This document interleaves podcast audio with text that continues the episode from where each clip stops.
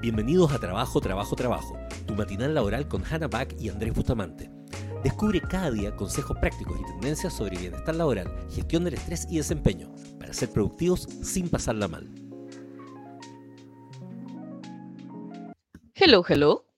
Hola, hola Coca-Cola. Tengo una duda. Estamos transmitiendo, no sabías. ¿Oh, verdad? Cuando, cuando pongo el cosito es porque es para poder transmitir a la hora mientras uno está terminando de hacerse el café o algo así. Ah, cosas, cosas. Hola, hola, buenos días, ¿cómo están? Buenos días, su señoría. Para todos quienes están- que se están conectando por primera vez con nosotros, esto es un matinal laboral, solamente hablamos de trabajo, chamba, pega, eh, laburo. ¡Trabajo, trabajo, trabajo! Sí, y somos un matinal laboral y mi nombre es Hannah Back y este es, Mi nombre es Andrés Bustamante. Sí, y en esta ocasión estás viendo eh, el tercer episodio de una serie que tiene que ver con cómo ser jefatura. Exacto, porque no es fácil ser jefe, no es simplemente llegar y ser jefe. ¿Cómo? Que no es simplemente llegar y ser jefe. La gente cree que, oh, soy jefe, oh, bacán. O sea, yo te diría, yo me diría, tío, que si ser jefe, a menos de que tengas un problema como emocional, por lo cual necesitas validación de los otros, el proceso de ser jefe, o sea, no, eso y que te paguen sustancialmente más que a tu compañero, Sí, el proceso de ser jefe es muy desagradable. sí, ¿Por qué? Porque te tienes que hacer cargo de la salud emocional de todos. totalmente. Y es como, o sea, yo pienso en, o sea, pienso en el ser jefe jefe, que es como eh, una ser gerente general, versus ser gerente de proyecto, yo mil veces prefiero ser gerente de proyecto, porque soy una persona muy operativa Sí, eh, y me gusta ser operativa. Em, ahora, igual de todas maneras, ¿cuál es, cuál es lo gracioso? Es que sí, o sea, he sido jefe muchas veces, entonces sí sugiero ser jefe. ¿Por qué? Porque uno aprende mucho de sí mismo siendo jefe. Sí, claro. Eh, pero yo te diría que a menos que te paguen sustancialmente más y sustancialmente más, por lo menos 70% más, ser jefe es como que, ¿Por qué? que, Porque tiene un que, montón de responsabilidades y diseño, evidentemente.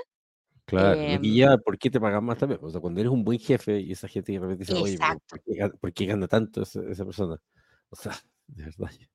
Sí, sí. está bien Sí, que pues Juan. Ignacio, te, o sea, te, te pagan, ¿por qué, te, por qué las compañías te pagan? Eh, Porque tienen jefe, básicamente. Tienen jefe uno, porque quieren una persona que tome la responsabilidad de algo. No solamente que lo haga, sino que tome la responsabilidad, que no es lo mismo. Segundo, toman al jefe para que haya capas intermedias de toma de decisiones. Eh, hay jefes para, eh, para, coordina- para tener una capa de coordinación entre esa área y otra. Hay jefes porque, porque los jefes superiores no confían, no confían o en realidad saben de que no va a haber co- coordinación o integración hacia los equipos hacia abajo. Y, y eso. O sea, muchas veces cuando uno cuando dice, oye, pero déjenos así, que estamos mejor sin jefe, eso dura como dos semanas. Es que es como muy parecido, yo siempre eh, doy como consejo el que busquen en YouTube cómo suena una orquesta sin director. Y Lo máximo. y es interesante porque la gente se imagina, bueno, a ver, si tenéis puros músicos que tienen, no sé, 50 años de carrera, ¿cachai? Que son secos en las sinfónicas, en realidad, ¿para qué necesitan director? Si todos tocan increíble. Mm. Y uno ve a puros prodigios y todo suena como el carajo cuando no hay un director, pero como el carajo, o sea, es tan importante. Entonces, pero claro, la gente como que menosprecia a veces ese, ese rol y la misma gente que es jefe menosprecia su propio rol de jefe. Y por eso no- a veces Sí. no son tan buenos jefes, porque en el fondo el, realmente ser jefe es una, es una tremenda responsabilidad. Porque en el fondo, imagínate, ya, por ejemplo, ponemos el CEO de una compañía millonaria, los accionistas están poniendo toda su inversión, están poniendo su- sus activos, ¿cachai? En manos de una persona. Eh, Entonces está bien que sea a tal nivel, o sea, a tal nivel que yo me acuerdo, me acuerdo cuando Lawrence Gorborn, onda, renunció a Senko por, por el episodio de, de, de la Torre Blanca, de la Torre Blanca gigante de, de Costanera Center, eh, bajaron las acciones. Claro. O sea, así de importantes son finalmente los jefes. O sea, y, y finalmente la confianza, el estilo y la personalidad que tenga el, je- el, je- el jefe o la jefa, eh, o sea, permea muchísimo. Muchísimo, muchísimo. Y, y si bien, o sea, nosotros somos un país presidencialista. Eso significa que nosotros confiamos mucho en el rol del presidente, cómo va a ser el estilo del gobierno. Y puede que el gobierno lo esté haciendo bien y el presidente lo haga mal y nos caiga mal y va a ser horroroso. Que de hecho, creo que en parte como... Pero por algo los, primeros años de Piñera, de hecho, fueron así, yo creo. Que nos caía mal. Esta frase, que está De eh, Bachelet diga algo, ahora Boric, usted no sé qué. Y claro, es como que todas las cosas que pasan, y a veces, a veces son, no sé, del poder legislativo, así como que no tienen que ver con el presidente, y de inmediato todo el mundo se lo achaca al presidente, Piñera, Bachelet, Boric, lo que sea, que es como, qué, buena observación, ¿eh? me gusta, es como, es como una cosa Es que somos un país presidencialista y nosotros tendemos a hacer esta cosa donde el jefe tiene todo, el jefe o la jefa tiene toda la responsabilidad, incluso cuando esa cosa está dentro de nuestra competencia. Entonces la pregunta, y el, el episodio de hoy, es cómo diseñar el equipo de, o sea, cómo diseñar el trabajo de tu equipo. Y eh, muchas veces decimos, no, porque no está dentro de mi responsabilidad porque cuando yo llegué ya estaba así. O sea, de hecho, literalmente, literalmente las compañías van a esperar, eh, van a esperar de que tú hagas un diseño y que hagas ciertas modificaciones. Y de hecho, los primeros, los primeros dos meses son los donde puedes hacer las modificaciones porque después no se te aguanta hacer las modificaciones. Sí.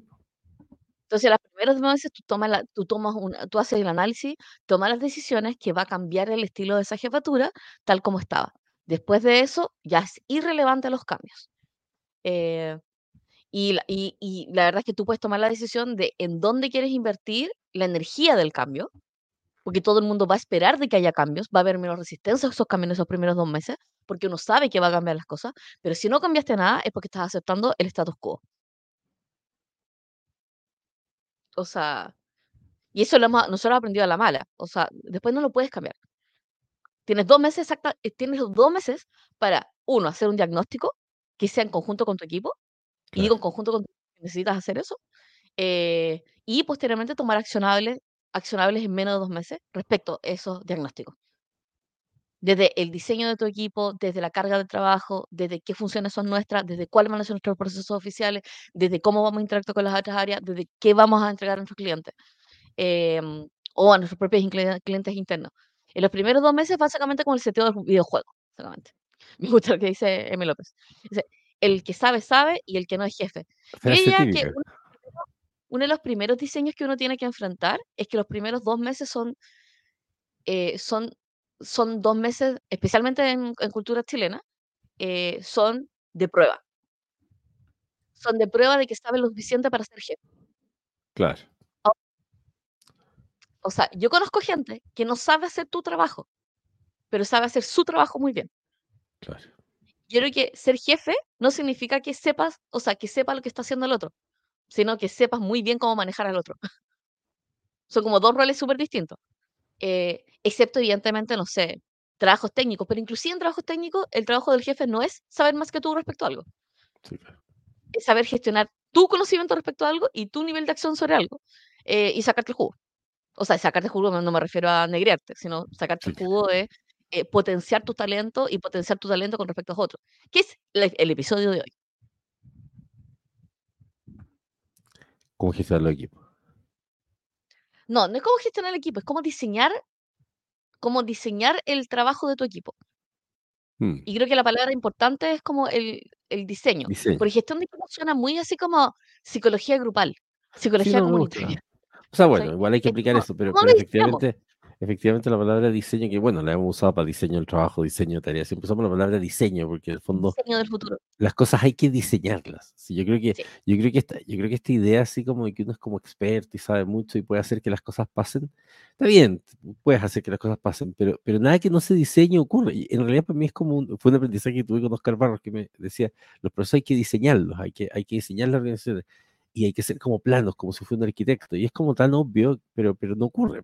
Entonces, eh, como dices tú, efectivamente en esos primeros dos meses se marca lo que se llama el estilo.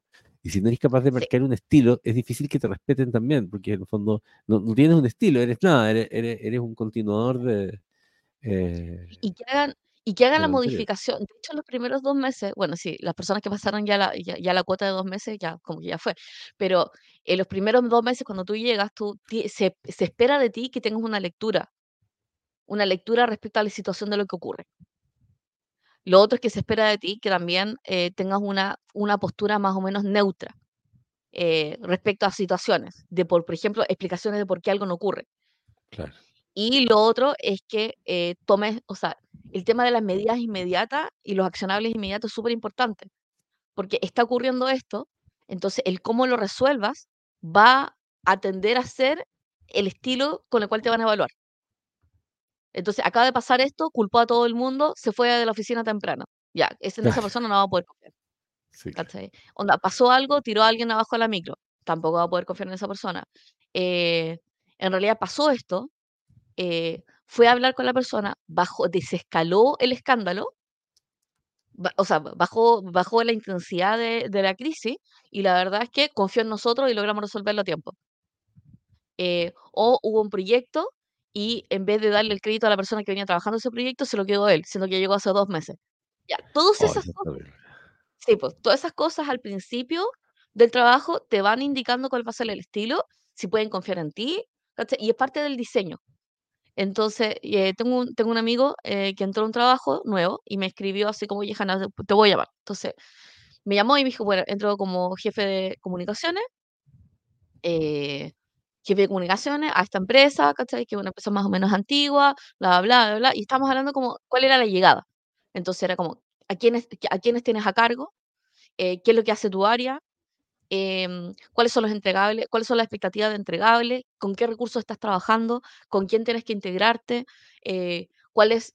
O sea, y ahí al tiro le dije, "Soy- es como, mira, primera parte del diseño es entender qué es lo primero que vas, o sea, qué- cuál es la primera acción. Entonces, yo mi recomendación es que revises todas las redes y todas las campañas anteriores y hagas un diagnóstico de eso, pero no un diagnóstico de juicio, sino como un diagnóstico de oportunidades, que básicamente es como, ya lo mismo si la cagamos o no la cagamos. La pregunta es como, ya, ¿cómo la vamos a resolver? ¿Cómo vamos a tomar esta oportunidad para que se vuelva una oportunidad? Eh, y con eso, tú dices, ya, ok, sabes que revisé las redes, así que nos ahorramos dos meses de existencia revisando las redes. Eh, podríamos, creo que en cambio de esta campaña que hicimos esta vez, creo que la próxima vez que hagamos esta campaña para este evento en particular, podemos, podríamos hacer esto. Em, y de las cosas que nosotros podríamos explorar, podríamos explorar estas dos cosas. Y este, y este, este proceso de diagnóstico es súper importante, porque si no tienes un diagnóstico, lo que va a pasar es que tus tus subalternos van a entender que estás tomando decisiones a base de información o prejuicios y no sobre la información que estás viendo en ese momento. Que es esta pica- típica frase que uno escucha, lo que pasa es que usted no, usted no ha estado acá lo suficiente tiempo, es que usted no conoce a la gente es que ustedes no conocen el los proyectos. Es que, ah, lo que pasa es que cuando sepa la cultura va a saber por qué. ¿Se entiende? Entonces, Claro, además tú no sabes cuál es el attachment emocional que tienen a las decisiones anteriores. O sea, puede ser que, o sea, puede ser que primero haya gente que le tiene mucho cariño al jefe anterior, no importa cuán mal lo haya hecho, y por lo Sí, tanto esas decisiones tengan un attachment emocional. Las decisiones, no sí, importa cuán malas sean, siempre tienen un attachment emocional. Entonces, si es que algún proyecto, no sé, lo hizo Juanito, que se fue de la empresa y todo el mundo le tenía cariño, lo que sea, se va a asumir que eso fue, o sea, a mí me pasó en muchos lugares que ah, me, me quedaba el fantasma de lo que alguien había hecho antes por siglos, yo tenía que rendirle un poco de homenaje a la cuestión y mantener el, el- fantasma ahí vivo, porque si no, era parte de los artefactos culturales. De, entender la cultura es muy importante, eh, eh, tener esa lectura es lo que diferencia a un jefe bueno un jefe malo. Oye, por cierto, una pausa de, pausa de saludos. Le sal- mandamos saludos a Nan, a Julio, a Joy, a M. López y a Osvaldo por estar acompañándonos. Si tienen preguntas, siempre siempre nos pueden preguntar por eh, los distintos chats que tenemos, porque tenemos chats disponibles en las tres plataformas. Sí, me encanta, que, me encanta además que siempre está, no sé exactamente quién es porque no aparece el, el nombre acá, ¿mm? pero tenemos una persona en Twitch siempre. Me encanta que tengamos una persona en Twitch. Es como, me hace sentir joven. sí, Pero así, en esa, eh, en esa lógica, es como yo primero hago un diagnóstico. El, el diagnóstico eh, te permite entender, por ejemplo, por qué hay ciertas cosas que no se hacen. O sea, hay que buscar el por qué. Por ejemplo, en vez de reinventar la rueda, es como, oye, podríamos hacer esto, preguntarte por qué algo no se ha hecho antes. Claro. Y preguntártelo sinceramente, no con la cara juiciosa, así como, ay, pero ¿por qué no han puesto un CRM? ¿Cachai? Y probablemente alguien de más de más de, más de 15 años te- de, de la empresa te diga, porque cada vez que llega un jefe, quiere poner un nuevo CRM y cambia las políticas, ¿cachai? Y esa es la razón de por qué no tenemos un CRM. Eso es como muy típico ese como de jefe de marketing porque tiene alta rotación. Eh, pero como en esa lógica como de entender el por qué, entender quién es quién, eh, yo te diría que sí, así cuando uno recién llega al trabajo necesitas tener extrañamente una entrevista con todos y la persona más antigua de la empresa. Sí. Y tomarse el cafecito, ¿cachai? Entender cuáles son sus motivaciones, qué es lo que quiere hacer, si tiene algún plan importante, ah, tiene algún plan importante que quiera, que quiera modificar, ¿cachai? Si tiene aspiraciones con respecto al trabajo, eh, es un súper buen momento para hacer el diseño. No puedes diseñar sin conocer las piezas. Y las piezas son tus sueltas, básicamente. Eh, y, y la verdad es que eh, creo que hay que, o sea, más que ju- juzgarlo, prejuzgarlo, es entender qué tienes disponible. O sea, qué sabes hacer. Hay gente que viene estudiando hace mucho tiempo X cosa, pero nunca le han, nunca le han dado la posibilidad de poder practicarlo. Hay personas que en realidad eh, ya no quieren, ya no quieren ser esto, sino quieren trascender hacia otra área. eh, personas que quieren tomar más responsabilidad. Personas que en realidad ya están así como, onda, en camino a la jubilación y como que onda, ya no ya quieren dejar de hacer ciertas cosas o quieren aprender cosas nuevas. Entonces, tienes que tener esa conversación con cada persona. Si no, te, no quieres tener esa conversación, ten a otra persona que tenga esas conversaciones. Eh, ten una consultoría para tener esas conversaciones, pero ten esas conversaciones porque funciona para el diseño. Eh, después, el, el segundo diseño que uno puede tener es, es el diagnóstico de las personas. Y el diagnóstico de las personas, capacidad, o sea, lo que tienes que detectar es capacidades, capacidades y aspiraciones. Eso es como, porque después como uno alinea, los mejores equipos son los que logran alinear las capacidades con, eh, las capacidades con los proyectos y las aspiraciones con los movimientos de la, movimientos de la compañía. Eh, pues como, yo aspiro a, ah, entonces perfecto, tú puedes tomar el lead de este proyecto de innovación, por ejemplo. Y yo diría que estoy pensando como a nivel, como a nivel de diseño, a mí no me gustan mucho los equipos grandes por el problema de la pizza. Pero me ha tocado, me ha tocado dirigir dos equipos grandes. hay que- hay que explicar el problema de la pizza. El problema de la p- pizza es que cualquier, o sea, tú- eh, cualquier cosa corporativa se vuelve más compleja cuando no puedes pedir dos pizzas y necesitas comprar más pizzas. Y de ahí en adelante todo problema logístico es complejo. Entonces, cuando estás diseñando tu, estás diseñando tu equipo de trabajo o estás diseñando la carga del trabajo de tu equipo, tienes que ir determinando como qué piezas tienes disponibles y determinando, por ejemplo, si te falta alguna pieza. Entonces, por ejemplo, oye, estamos súper bien, pero nos falta diseñadores. Estamos súper bien, pero en realidad nos falta alguien que sea más crítico con respecto al flujo. Oye, ¿sabes que en realidad estamos súper bien, pero nos falta alguien que revise, que haga quality assurance al final del proceso? Entonces, ese es como parte del diseño de la pega, que es como, oye, ¿sabes qué? Hay, este, proye- estos proyectos siempre se caen por esto. Entonces, ¿cómo lo resolvemos? Contratamos a alguien, externalizamos a alguien. Esto es como parte como del diseño. Entonces, Bueno, parte del eh, diseño también es que cuando la persona que llega, sobre todo esta persona que llega nueva a ser jefe, después de Mm. esos dos meses de diagnóstico, puede que tengas que reestructurar eh, la organización. Y, o sea, y esa es una de las primeras decisiones importantes que tú tienes que tomar. Y de pronto definir que una persona es súper buena para X cosa y ponerla en eso. Porque la gente a veces está en cargos que no necesariamente están sacando lo mejor de ellos. Y una, y una decisión traumática esa para la organización, porque es como, no, porque estoy acostumbrado a hacer esto, y da lo mismo, porque tú tienes tu, en realidad ahí sí, efectivamente, y, y puede ser muy frío, pero lo que quieren las personas está bien, hay que respetarlo, por supuesto, y hay que tratar de ver cómo se adapta, pero tú tienes que reorganizar la organización para que cumpla, porque al final del día tú eres responsable de los resultados, lo que hemos dicho muchas veces, el líder tiene que hacerse responsable de todos los resultados.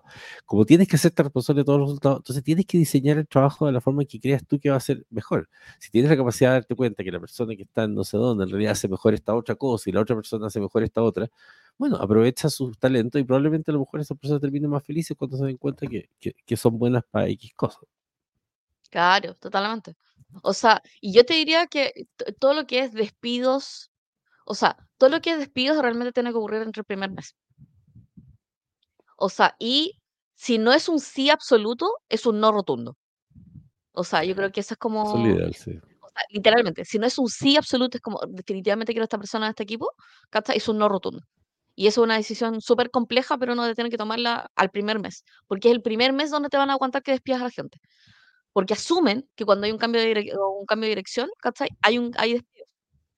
Entonces vas a tener ligeramente menos resistencia. Ahora, evidentemente, es un sí rotundo, tienes que revisar tus propios sesgos y revisar que no sea que, que no sea que no te gustó su pelo, ¿cachai? O sea, que no sea una estupidez por la razón por la que estabas despidiendo. No, pero un Eh, peinado es una razón potente. no, y que tengas súper claro qué procesos lleva, porque la verdad es que la Sí, mayoría de las empresas no tienen procesos, no tienen procesos estandarizados y no tienen procesos documentados. Entonces, muchas veces hay, hay, hay procesos que están ocultos y que nadie sabe quién, quién los hace, y muchas veces la persona que despide es la persona que lo hacía. Claro, Em, y toda la organización se va al carajo porque despediste a esa persona. sí, y hay cierto tipo de personalidad de que son personas súper pasivas y todo, pero que terminan acumulando muchos procesos encima. Entonces, cuando despides a esa persona tienes un problema, eh, ti- tiene un, tiene un problema con eso.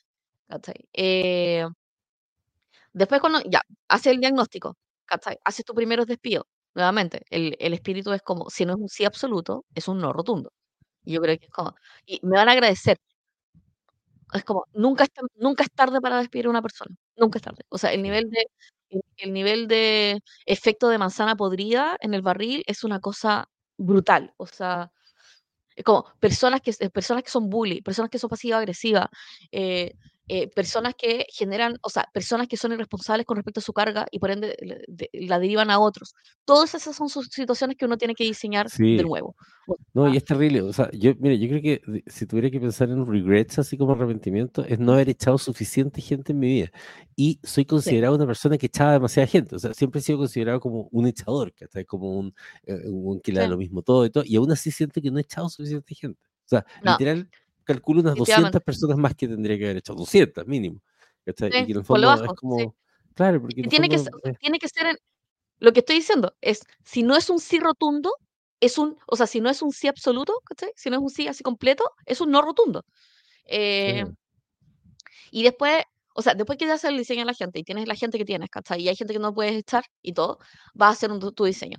Entonces, ¿cómo, cómo, ¿cómo hacemos el diseño? Y ahora es divertido porque justo estoy diseñándole el equipo a, diseñando el flujo de un equipo de una nueva área de datos. Ese es como el proyecto en el que estoy.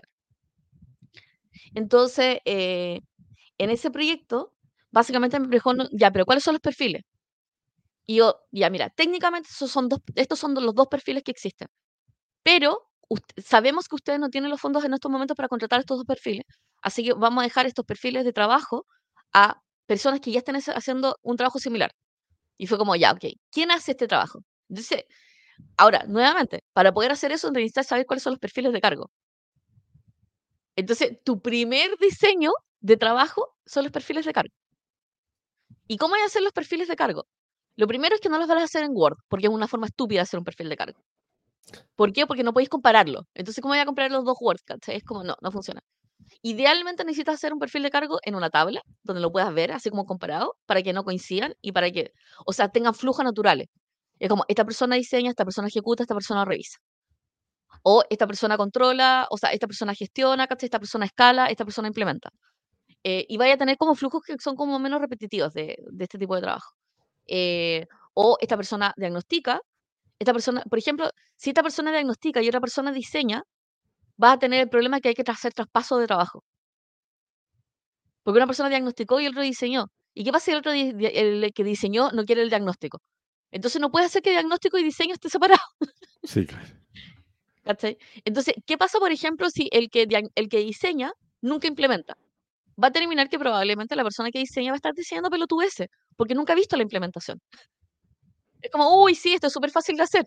Y es como, no es fácil de hacer.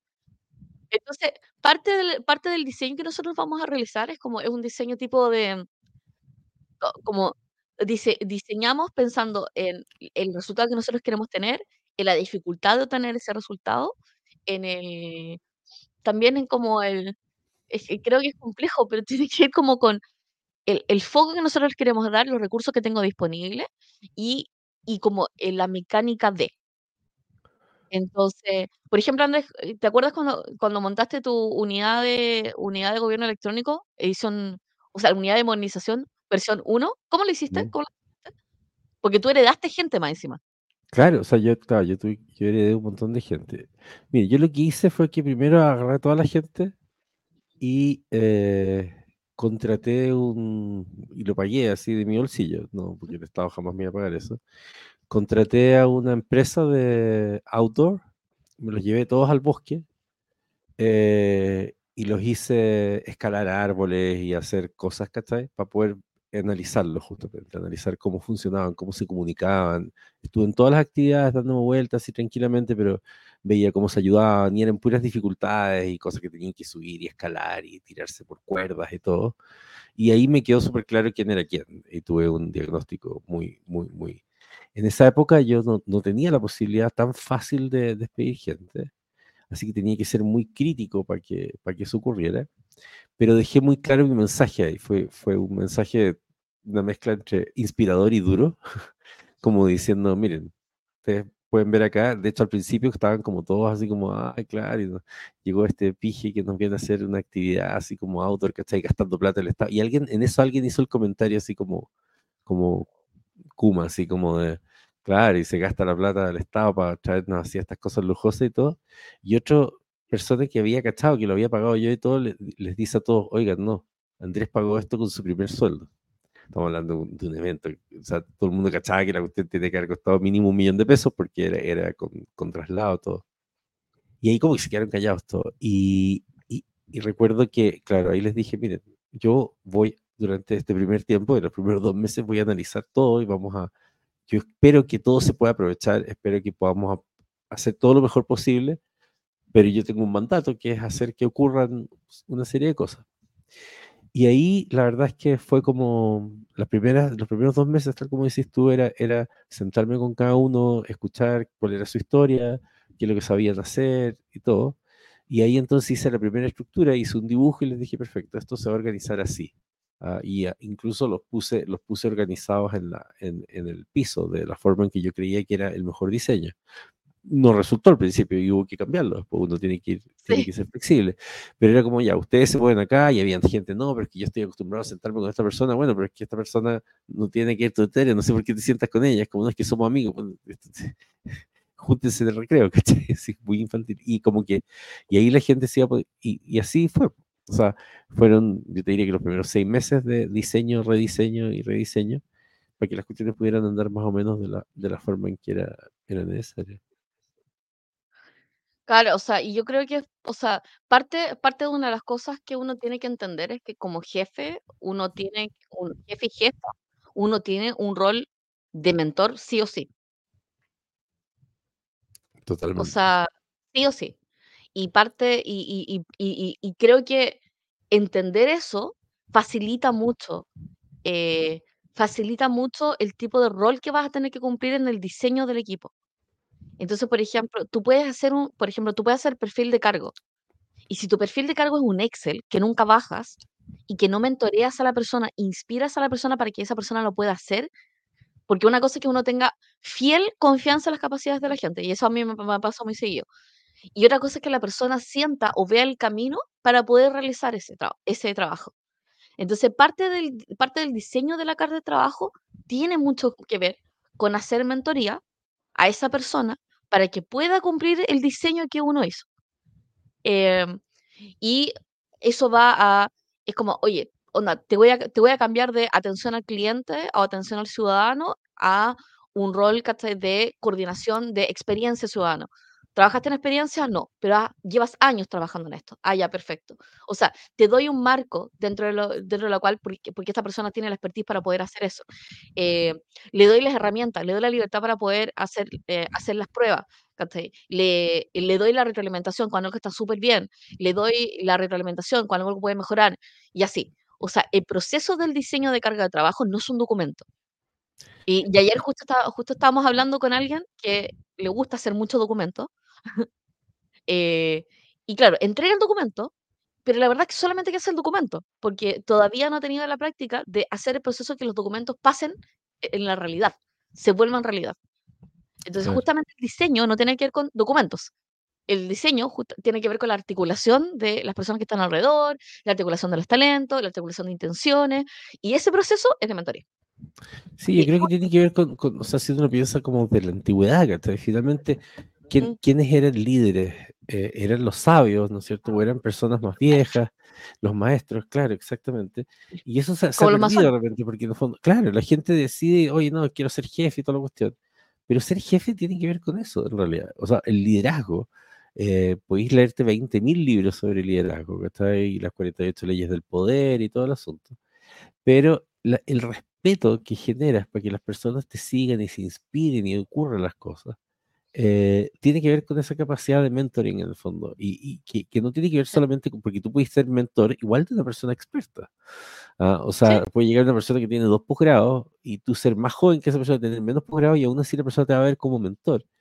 Si es que efectivamente le muestras que, que eres capaz de dibujar un camino, tienes que mostrar esa sabiduría porque las personas todas necesitan sentirse apoyadas. Y si uno piensa, por ejemplo, en las grandes empresas o los grandes CEOs, como así, no sé, Jeff Bezos o cualquiera de estos personajes, que pueden tener sus cosas buenas y malas, todos, por supuesto, todos van a tener sus luces y sombras.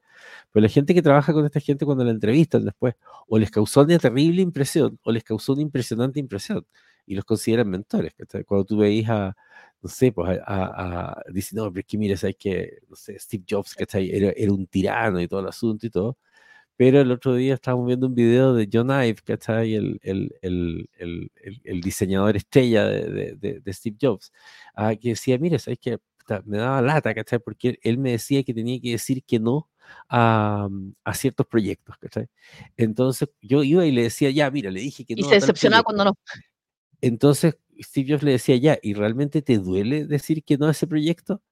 No, sí. Ah, no, porque tienes que decir que no a proyectos que te duela decir que no. Y él había aprendido ahí, entonces le daba lata porque tenía que dejar cosas, pero en el fondo después decía, pucha, pero ¿cómo aprecio eso? Porque aprendí foco. Ah, eh, y entonces, entonces era una lección que le estaba enseñando eh, Steve Jobs. Entonces hay mucha gente que, que, que, son, porque tenías aquí los fans de, de Woz y los fans de Steve, ¿cachai? Y es como, claro, es que Woz inventó los computadores, Steve era como un ingeniero comercial nomás que, que, que, que barqueteaba la cuestión. Pero pucha, pero justamente es el, el, el, liderazgo Steve tenía que ver con eso, no con que fuera un experto en computación, un experto en procesadores, para eso iba a tener a la gente que lo, que, que lo hiciera. Era la capacidad que tenía de, inspirar, por ejemplo, tú que estás que, que no sé, pues el Henry Ford en un momento cuando pide que estén los motores V8 con todos los cilindros en línea, era imposible, o sea, literalmente no, no. Y su equipo le dice, oye, es imposible hacer esto. Y él le dice, bueno, sigan tratando. Entonces le dicen, no, pero es que, a ver, ¿cómo te explicamos? Es imposible técnicamente, entonces no podemos hacerlo. Genial, lo quiero hecho. Ya, pero es que vamos, vamos, a estar años haciendo esto, por eso, pero lo quiero hecho. Y pasó un año, literalmente, y no lo habían logrado. Entonces él vuelve al equipo y le dice, bueno, pero y, ya está listo? No, es que te dijimos que era imposible. Ah, entonces sigan tratando. Y claro, y seis meses después llegaron a la oficina de Ford diciéndole, oye, lo logramos, ¿viste? Yo sabía. Ah, entonces, claro, Ford no sabía a lo mejor cómo hacerlo, pero, pero era, fue capaz de inspirar y hacer que esa cuestión ocurriera. Entonces, la parte del, mentoring es lo que hace una diferencia increíble. Oh, y por eso que tenemos un programa que se llama Futuramente Mentor. y por eso tenemos un programa que se llama Futuramente. El Futuramente es un programa que nosotros partimos con la generación Z, entendiendo que todos los talentos y todo el diseño del trabajo tiene que tener un diseño. Así que diseñamos un programa para eh, entrenar mentores. Y el programa de entregar mentores tiene que ver con la capacidad de poder mentorear. Tú puedes ser un excelente profesional, saber exactamente cómo hacer el trabajo y aún así ser un pésimo jefe o pésimo jefa. Eh, y puede ser que tenga la intención de querer ser un buen jefe, pero la verdad es que tu propia percepción sobre tus capacidades y tu seguridad vaya como en contra, vaya en contra de eso. Entonces, parte de lo que nosotros hemos ido desarrollando es ¿Cuáles son las capacidades que se tienen que construir para poder ser un buen jefe o jefa que logre inspirar y logre sacar el potencial de toda la gente? Y implementamos, implementamos, programas de mentoría corporativa. Partimos con un programa que se llama Fellowship, así que este es un programa que viene con piloto previo. Eh, y dijimos, ¿sabes qué? Si el 90% de las empresas de las Fortune 500 tienen programas de mentoría corporativa donde los participan los C-Level, es por algo. O sea, no, ustedes se mueren los números de las mentorías corporativas y cómo funcionan las compañías. Se mueren. O sea, aumenta la satisfacción de las personas, mejora la rotación, o sea, me, disminuye la rotación de personal, aumenta la satisfacción de los empleados, aumenta la seguridad de, de, la, satisfacción de la jefatura. Em, y nosotros creemos que son tres habilidades que, tres habilidades, y traigo esto a la mesa porque creo que es súper importante de que si ustedes quieren hacer mejores diseños, necesitan sí o sí aprender estas tres cosas. Entonces, primero, observación y capacidad de retroalimentación, que es lo que dijimos en la primera etapa. Tienes que hacer un diagnóstico de tu equipo, tienes que hablar con tu equipo, tienes que entender qué es lo que necesitan, qué es lo que quieren, cuáles son las aspiraciones. Después de eso, hay que tener como, hay que tener prácticas consistentes de creatividad, innovación y curiosidad basados en tecnología. Eh, ¿por qué? Porque en realidad eh, el, el, trabajo es el trabajo. Los procesos uno los hereda a base de información, o sea, a base de el procedimiento ISO que nosotros tenemos implementado, eh, se hereda porque es parte de la normativa, se hereda porque se lleva años haciendo así o porque la heredamos a través de la maquinaria, pero igual siempre donde puede influir la jefatura es uno, en habilitar la creatividad de su equipo, así como ya, ¿cómo podríamos resolver esto de distintas maneras con el recurso que tenemos? Y te vas a dar cuenta que cuando tú haces preguntas, tienes gente inteligente. Cuando tienes solamente órdenes, tienes gente hábil, ¿cachai? Pero cuando haces preguntas, realmente tienes talento. Eh, y habilitas el talento. Después, innovación, no sé cómo, ya, ok, no solamente que se nos ocurra, sino somos capaces de poder implementarlo. ¿Cómo lo podríamos implementar mucho mejor? Eh, y curiosidad, es como, o sea, eh, salir a la calle a revisar cómo está haciendo el resto, salir a la oficina para revisar cómo lo están haciendo. Yo creo que de las mejores gerentes de experiencia que conozco es una persona que sale y observa todo el tiempo. Sale y observa, sale y observa, ve el papel en la calle, ve, eh, ve el, la oficina, ve la oficina sucia, o sea, está consistentemente mirando, pero está consistente mirando en una lógica de curiosidad más que de persecución, persecución brujil. Eh, y digo que es como curiosidad sobre la tecnología, porque la verdad es que oye, ¿qué pasa si nosotros eso lo automatizamos? ¿Qué pasa si ponemos un sensor? Yo me acuerdo de un, me acuerdo un gerente que a nosotros nos encanta, que decía, ¿sabéis que los camiones se demoran una hora en entrar acá? Eh, y estoy seguro que, no sé qué, no sé qué aplicación, eh, no sé cómo, pero podrían demorarse menos. Y me imagino que podría sacarse una foto y podrían entrar. Y, y, literalmente, como lo describió, se lo resolvimos. Y pero lo resolvemos con su equipo de tecnología y su equipo de tecnología es como, ya, ok, eh, ¿cómo lo resolverían ustedes? Vayan a observar. Entonces fueron a observar. Eh, después que lo, observaron, ¿qué observaron? Esto. Ya, ¿con qué nos tenemos que integrar? Con esto. Fuimos a preguntar al gerente, ok, ¿cómo te gustaría a ti resolverlo? Ya, me gustaría que fuera menos peligroso. Eh, me gustaría que lo pudiéramos resolver con estos datos. Estos son los datos que necesito. Perfecto, ya. Y eso después pasamos de un proceso que se demoraba una hora, pasamos a un proceso que se demoraba 15 minutos. Tope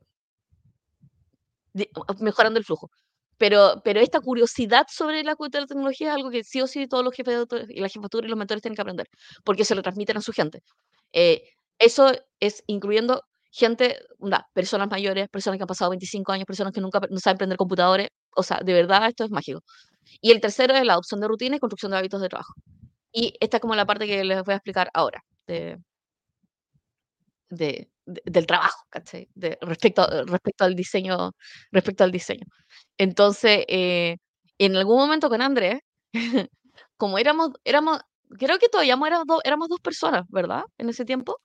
No sé de cuál está en tu mente el tiempo que ibas a contarnos, entonces no sé exactamente de cuál tiempo me estás hablando. O sea, estoy pensando cuando abrimos, abrimos Autómata, nosotros tomamos dos decisiones. La primera decisión era como no íbamos a ser mucha gente. Claro.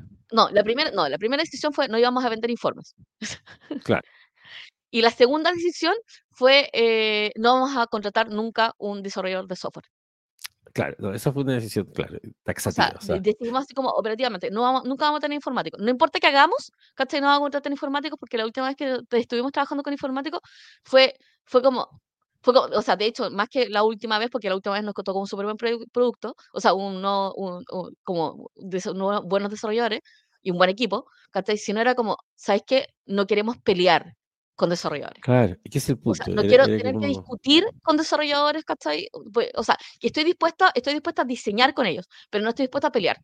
No voy a pelear por estupideces, ¿cachai? No voy a pelear resistencia, no quiero resistencia, ¿cachai? Porque es como, o sea, ya tenemos años de circo, o sea, podemos tener una discusión, podemos tener un debate, pero no voy a tener, no voy a tener una discusión porque sí. Claro, sobre todo esas discusiones que son como quién gana, ¿cachai? Porque son discusiones inútiles, como mira, voy a hacer, esto, mira, necesito que hagamos esta cuestión y va a estar basado en la plataforma WordPress. Y tengo una razón porque va a estar basado en eso, o con una API, no sé qué. No, es que yo creo que hay que hacerlo de esta forma y es como, y te lo voy a demostrar. Y es como, no, no, no quiero que Entonces, en ese momento sacamos nuestra calculadora existencial y dijimos cuántas horas de, de, de existencia vamos a ahorrarnos no trabajando con diseño, desarrollo de software dentro de nuestro equipo. Y fue como caleta. Así que fue como, ya, no vamos a trabajar desarrollo de software, eh, con desarrolladores. Y la pregunta es como, ¿cómo vamos a diseñar nuestro trabajo, si que somos una empresa de tecnología, sin desarrollo de software? Y por eso digo que hay que diseñar la carga de trabajo y el tipo de trabajo. Entonces nosotros tomamos, en el momento que nosotros tomamos principios de diseño, y ese fue el principio de diseño, fue como, ok, ¿qué pasa? ¿Y qué, qué tipo de cosas queremos hacer? Queremos hacer todo. Queremos hacer sitios web, ¿cachai?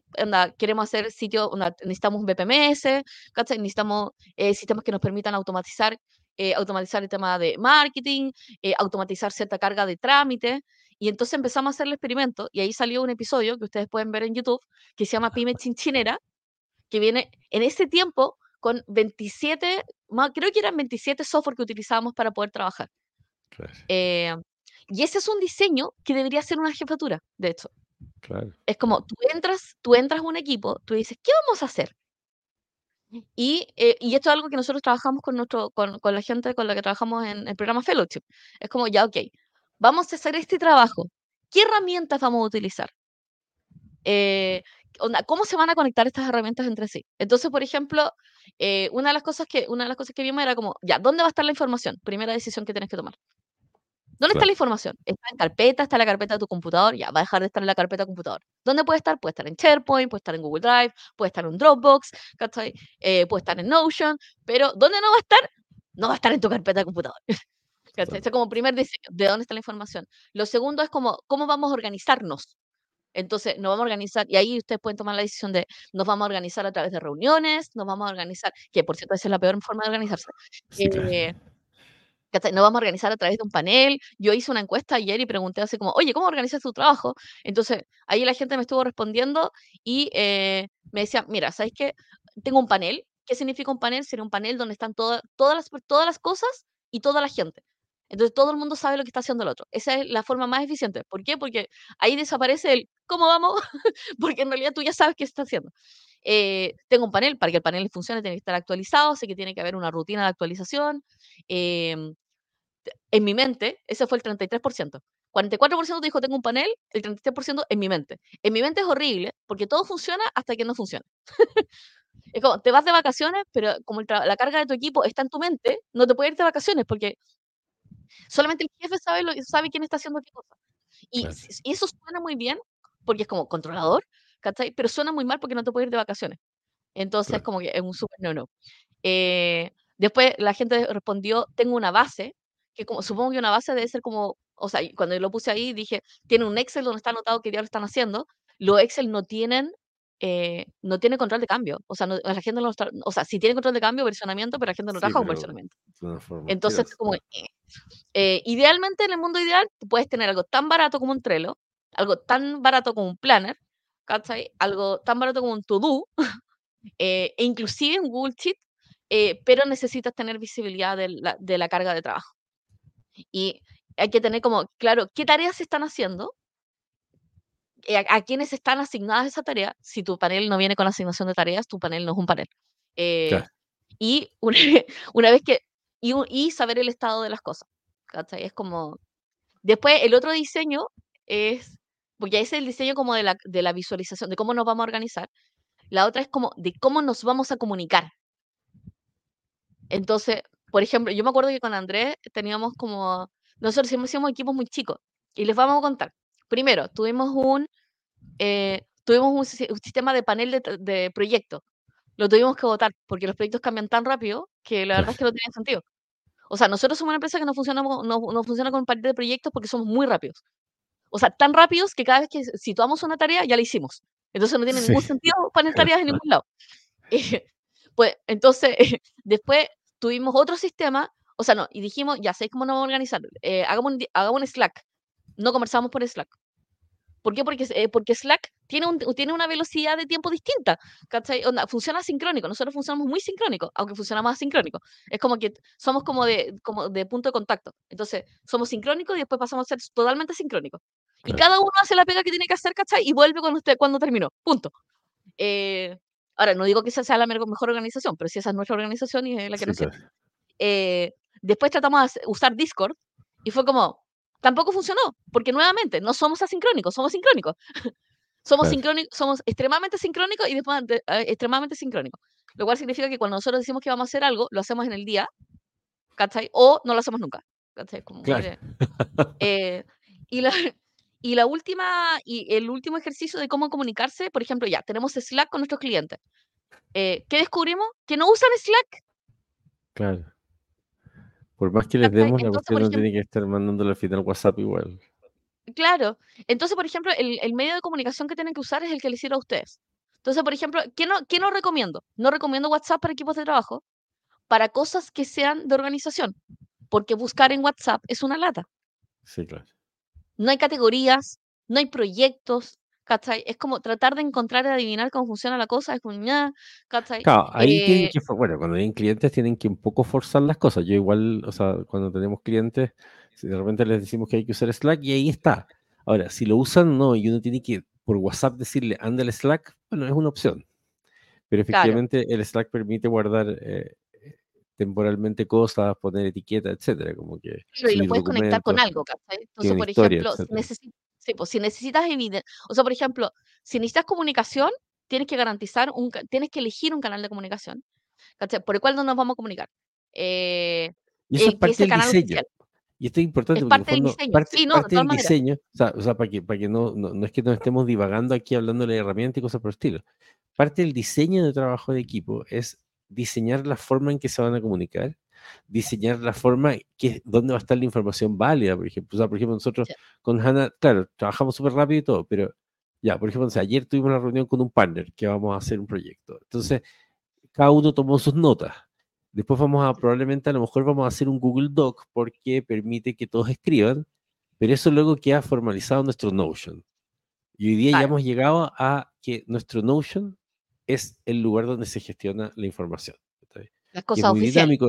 Claro. Que aquí tiene un modelo basado en, en- en- tecnología de Harry Potter, pero eso es otro tema.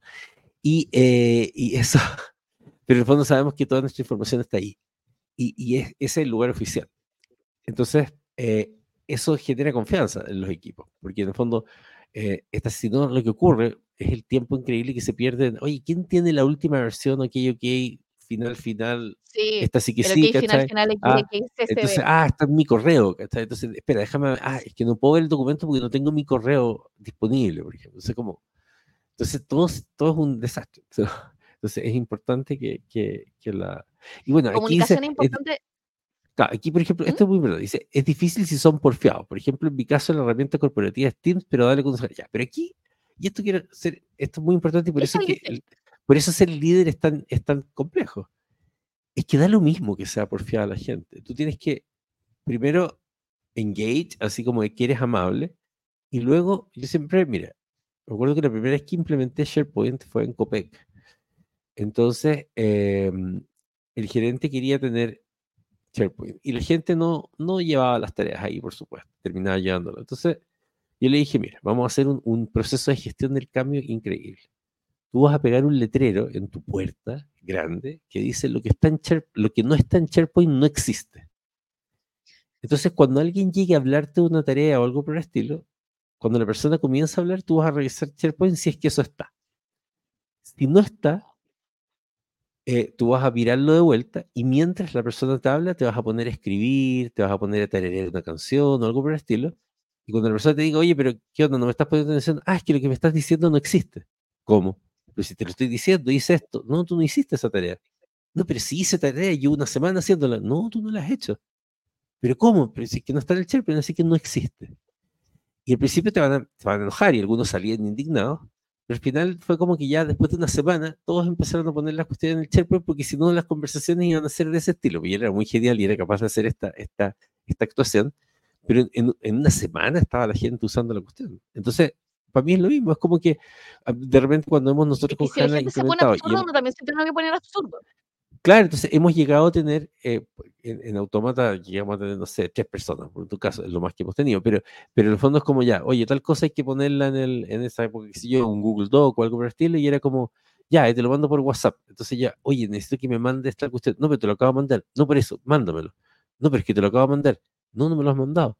Entonces, no, pero es que Andrés, la cuestión ya, pues si me hacías entrar a otra plataforma y todo. No, es que existe solo una plataforma donde falla. Y al final ya, después de una semana, Sí. era como ya, ok, te lo mando por gente, donde la tú dijiste. somos animales de costumbre. O sea, Exacto. y somos full animal de costumbre. No Entonces, hay que, no hay que olvidarse. Ya, eso pa- con pa- respecto a pa- para evitar decir que la gente es tonta, ¿cachai? Simplemente eh, el, el, cuando uno hace una, una conexión neuronal, no, no, pero son, eh, pero para, hacer una acción, es, es, una, es, una, conexión que queda. Y de hecho, para poder debilitar esa conexión y generar la nueva, ah, existe un fenómeno que se llama depresión de largo plazo, que es la, el cómo, yo, cómo yo desfortalezco una conexión neuronal. Eso tarda más o menos tres semanas. Entonces, necesitáis durante tres semanas estar diciendo a la persona la forma nueva que lo haga, pero con obligación, obviamente. Claro. Claro, yo estoy pensando, o sea, como en el, en el tema, en el tema, ya, tener el diseño, el diseño de la comunicación, ¿qué es lo que tienes que definir? ¿Cuáles, qué cosas son urgentes que se tienen que comunicar? Entonces, por ejemplo, vi un jefe que decía, oye, si hay ningún problema, o sea, cualquier problema, la primera persona que se tiene que enterar soy yo para poder resolverlo. Y, por ejemplo, eso es parte del diseño. Es como si hay algo urgente, ¿cómo se comunica? Si tienes un problema, ¿a quién se lo comunicas? ¿Cachai? Es como, yo encuentro siempre peligroso las jefaturas que dicen, es como si hay problemas, no quiero escuchar problemas. versus decir que ser más explícito y decir, oye, si hay un problema, tráeme el problema, pero tráemelo con una solución pensada. No me traigas problemas porque sí. Ah, eso, eso es eh, importante.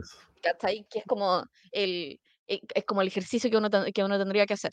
Y Después de la comunicación. diseño, porque eso, eso, eso parte del diseño, Porque eso son reglas del juego. Uno tiene que poner reglas del juego y tienes que tener como un decálogo, ¿cachai? Por ejemplo, efectivamente eso, es como a mí, cuando la gente llegaba con un problema, era ya, ¿y qué se te ocurre como solución? No, no lo he pensado todavía. Bueno, vuelve cuando tengas una solución. No, pero es que justamente por eso tengo que consultar. Sí, pero yo no voy a empezar a pensar si tú no empezaste a pensar antes. Exacto. Es como, eh, parte, es parte del excedente cognitivo tener gente, ¿cachai? Como, y tener esta conversación de es como, no me traigas problemas si no traes soluciones y no traigas problemas tarde. Hay, que, hay, que tener protocolos de comunicación. Entonces, eh, el protocolo de comunicación, por ejemplo, es como, o sea, si sabemos que es algo urgente, no me lo mandes por mail. Llámame por teléfono hasta que me encuentres. Es como, porque es urgente. O sea, y tiene consecuencias graves. Eh, ¿Y cuál es el criterio de urgencia? Eso es lo que hay que diseñar. O sea, tenemos que tener un diseño de cuál es el criterio de urgencia, ¿cachai? ¿Qué es aquella cosa política? ¿Qué es una cosa que en realidad, por ejemplo, la política sobre los, eh, los, protocolos con respecto a los bloqueos. Cuando tienes un bloqueo más de dos semanas, de, sí o sí deberías comunicarlo con tu jefe. Eh, si tienes un bloqueo que es una persona de otro área, sí o sí deberías comunicarlo a tu jefe. Porque la parte de integración, sí o sí, es de tu jefe, es de tu jefatura. entonces, Sí. Ahora, eh, les voy a mostrar. Espérate. Si logro sacarlo de acá. ¡Ah! Como que debo decir que no me encanta la gestión de la, gestión de pantallas. No. no, no, no. Sí, como, es como un Sí. Entonces, le voy a mostrar algo en algún momento me dediqué a hacer investigación, de investigar a por qué los CEO los, los, lo, echaban. Entonces, básicamente nosotros estábamos diseñando un, un producto y dije, ¿sabes qué? Sería interesante ayudar a los gerentes, porque creo que los gerentes necesitan ayuda para poder hacer este trabajo. Entonces me dediqué a analizar de por qué a la gente la despiden. Ahora, si es que uno hace, el, uno hace como la proyección, la verdad es que eh, a, los jefes, no solamente a los gerentes, siempre los despiden por lo mismo. Y, son normalmente estos seis focos. Entonces rápidamente voy a pasar por por uno, es como foco de negocio. Si que está, está en la industria, y, o sea, está en tu trabajo y estás mal enfocado, te van a despedir. y el mal enfocado tiene que ver con qué parte del negocio estás desarrollando. Entonces, como no, estoy desarrollando electromovilidad. Y es como, ya, pero electromovilidad es eh, cuánto de tu negocio. ¿Cuánta plata nos va a traer? ¿Qué porcentaje de la flota es? Estáis mal enfocado. es como, y el foco está súper asociado con tu jefatura, con tu gerencia general, está súper enfocado con tu directorio, está súper enfocado con el negocio de la empresa. Es como, ¿quién tiene un súper buen foco? Satya Nadella. Lejos. El tipo se enfocó en Azure, Cloud, E inteligencia artificial. O sea, súper enfocado. Y ese es el gran porcentaje, los stakeholders saben de qué se trata el negocio, todo el mundo sabe de qué se trata el negocio, toda la migración de, de Microsoft está orientada hacia la nube. O sea, foco. Eh, foco te dice que no. Eso es lo mejor. Así que si usted tiene una jefatura y en este momento no sabe a qué no le dice, a qué le dice que no, eh, está con problemas de foco. Porque si todo es una oportunidad, nada es una oportunidad. Empieza a decir que no, o sea, y tenga súper claro cuáles son su no y va a tener un foco. Y haga una declaración de foco, porque le va a ayudar a su equipo. Después, oportunidad de innovación, la pregunta es, ¿qué estás innovando? El mejor gerente, el mejor gerente termina siendo un administrador de kiosco si es que no es innovador.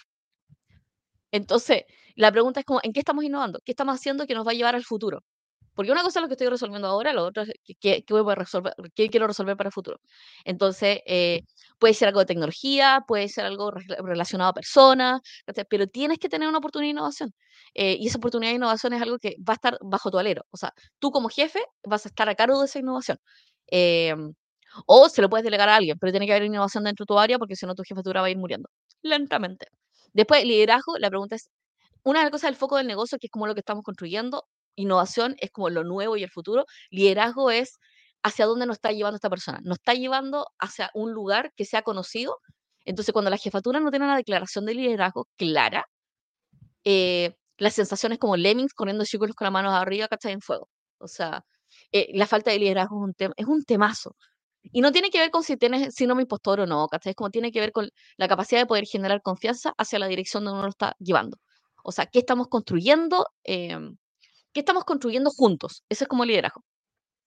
Y evidentemente, o sea, o sea, em, estuve analizando muchos despidos de CEO y en qué habían ocurrido y estas son las categorías, muy graciosas. Después el tema de la confianza, que si existe, onda, qué, cuál es nuestra reputación, qué valores practicamos, eh, y finalmente son como los valores principales de la empresa. Entonces, si no tengo confianza, tampoco. O sea, y hay que tener súper claro como que dependiendo del rol donde estoy, es la confianza. Entonces, por ejemplo, si yo estoy en el departamento, en el departamento de estudio, ¿cuál es mi confianza? Mi confianza es que mínimo ¿cachai? tenga eh, metodología correcta de los instrumentos que nosotros estamos teniendo y que no haya manipulación de datos. Eso es confianza. Eh, después, rol en el ecosistema, y este lo tenía que explicar varias veces. Y rol en el ecosistema es que uno no es nadie por sí mismo. Uno siempre tiene un rol en el ecosistema. Y si no tienes un rol en el ecosistema, estás teniendo problemas en, en la jefatura. Entonces la pregunta es como tu área de operaciones, ¿qué es lo que hace? Onda, ¿qué es lo que provee? ¿Cuál es la diferencia entre eh, esta área de operaciones y otra área de operaciones de otra sucursal? Eh, y ese rol en el ecosistema es que determina cómo la gente te va a identificar. Y lo que, cómo la gente te va a identificar es cómo la gente te va a evaluar. Entonces, el rol en el ecosistema, sí que no lo tienen definido, lo deberían tener. Y, eh, por último, cumplimiento. Y en, el tema de cumplimiento, tiene que ver con cuáles son los mínimos viables que tienes dentro de tu jefatura qué es lo que si no cumples, la verdad es que paquete tenemos. Entonces, por ejemplo, para gente comercial es ventas, eh, prospección comercial, nuevas oportunidades, eh, aumento de monto, o no, montos de contrato, eh, permanencia y rotación de clientes, y así.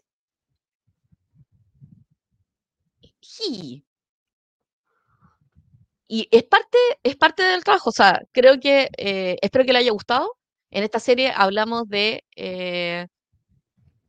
esta serie hablamos, ¿cuál fue el primer episodio? ¿Qué cosas no hacer como que no hacer como jefe? Que no hacer como jefe. Ayer estuvimos hablando eh, cómo... ¡Ah! Me está dando Alzheimer. Sí, ayer hablamos acerca Bueno, ahí pueden buscar la serie. Eh, sí, claro. El, el, el, parte 2, ¿no es cierto? Eh, hablamos acerca de las tareas de liderazgo como reuniones. ¿Cuáles son las tareas de los ah, líderes? ¿Cuáles son los, productos de jefatura? Claro. Los productos de jefatura y hoy hablamos de, el diseño de los equipos. Y hoy hablamos de cómo diseñar la carga de trabajo. Así que, en realidad, mi única, mi, o sea, como mi recomendación es que hagan el diagnóstico, ¿cachai? Eh, después de que hagan el diagnóstico, tomen decisiones y accionables dentro de los primeros dos meses. Así que ya superamos esos dos meses, la verdad es que revisen cuán bien está declarado el tema de las comunicaciones, cómo nos comunicamos, cómo nos organizamos, cómo vemos la carga, eh, dónde están, o sea, cómo, resolvemos el tema de los, conflictos, y definitivamente hacer como el diseño de la carga de trabajo versus el diseño de cómo va a ser el equipo, cómo se va a comportar el equipo, cómo vamos a definir los perfiles. Así que eso, espero que le haya gustado esta serie. Esta fue la segunda serie de, de contenidos. Y mañana vamos a tener un invitado o invitada. ¿Por qué? Porque somos caóticos. Todavía no hemos organizado. Todavía no, invitado, no me he invitado a la persona que vamos a, invitar. Pero definitivamente va a ser una persona con la que podemos hablar esto. Sí. Así que les damos muchísimas, muchísimas, muchísimas gracias. Y eh, nos vemos en una futura edición mañana a las 8 de la mañana de la mañana laboral. Recuerden que todos nuestros episodios que han grabados y lo pueden volver a ver y lo pueden sacar pantallazo y se lo pueden mandar a alguien. ¿Podemos decir esa frase? Nos vemos a la misma hora en el mismo canal, porque va a ser a la misma hora y en el mismo canal. Exacto. Así que nos vemos mañana a la misma hora. En el, canal, de YouTube, por ejemplo. Y si nos quieren ayudar con, eh, si nos quieren ayudar y nos quieren apoyar, les encanta este contenido, por favor, compártenos en sus redes. Eh, tenemos pedacitos que pueden compartir en vez de compartir el episodio completo de una hora. Ah, pueden Eh, compartir pedacitos de nuestras redes sociales y también pueden compartir el podcast para la gente que quiere escucharlo, Claro. porque, porque la gracia es que estamos en podcast justamente para la gente que hace commuting y quiere escuchar un- una cosa Exacto. increíble todos los días, lo puede escuchar desde el podcast. Así que esperamos que tengan un súper buen día laboral y, bueno, felicitaciones y bacán, a los que están en vacaciones y muchísimas gracias por acompañarnos en otra edición del Matinal Laboral. ¡Trabajo, trabajo, trabajo! Exacto, sí. Así que nos vemos. Adiós, Chao. adiós. Chaito.